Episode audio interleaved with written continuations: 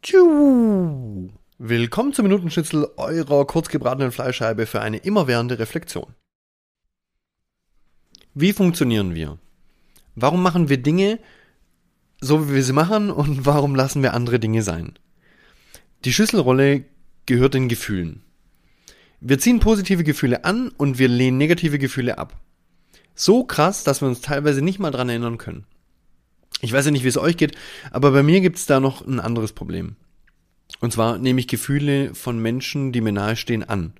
Also ich glaube sogar, dass ich die Gefühle von anderen teilweise übernehme. Keine Ahnung, ob das bei dir auch so ist. Was mir auf jeden Fall geholfen hat, ist der Satz, deine Gefühle sind deine Gefühle und meine Gefühle sind meine Gefühle. Als mein Mentor nämlich damit zum ersten Mal kam, war das so, deine Gefühle sind meine Gefühle und äh, ups